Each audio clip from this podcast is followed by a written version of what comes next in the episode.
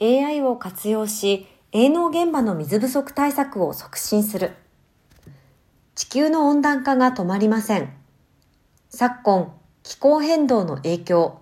資材の高騰などを受けて、農業生産者は大変厳しい状況に置かれています。特に世界各地で発生している干ばつは、農作物の栽培にとって大きな打撃です。持続可能な農業を実現していく上で、水不足に対する方策は喫緊の課題となっています。従来、少量多頻度灌漑は最適な土壌水分量を保ち、消費する水の量を削減する栽培手法として一般的に知られていました。同手法はしかし、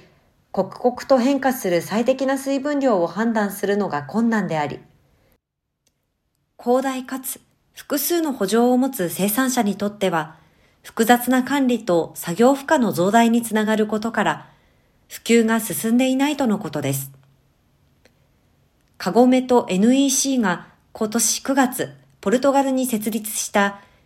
AI を活用して加工用トマトの営農支援を行う合弁会社ディクサスは、NEC の農業 ICT プラットフォーム、クロップスコープに少量多頻度灌漑に対応した AI 営農アドバイスと自動灌漑制御機能を加えたサービスの提案を11月に開始します。新サービスについて2023年4月からの展開を目指します。クロップスコープで提供している水や肥料の AI 営農アドバイスを用いた少量多頻度灌漑の実証試験をカゴメと NEC が今年4月よりポルトガルで実施。その結果、同プラットフォームを活用していない補助に比べて、およそ15%少ない灌漑量で、収穫量がおよそ20%増え、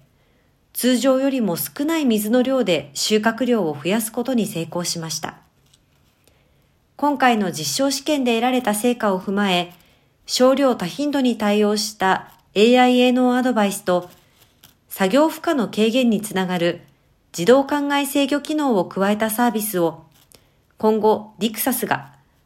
主に欧州、米州、オーストラリアの加工用トマト市場に普及させていくことで、さらなる営農支援を加速していきます。これにより、営農現場の水不足問題に対応することで、